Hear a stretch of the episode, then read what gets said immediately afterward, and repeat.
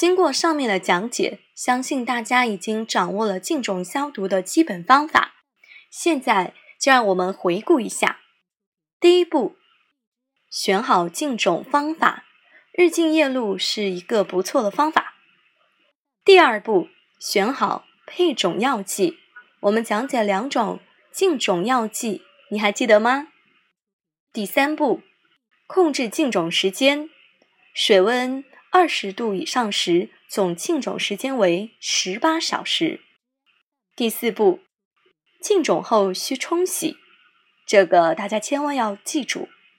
好了，经过晒种、选种、净种消毒。清洗后的种子就可以进入下一个环节——催芽。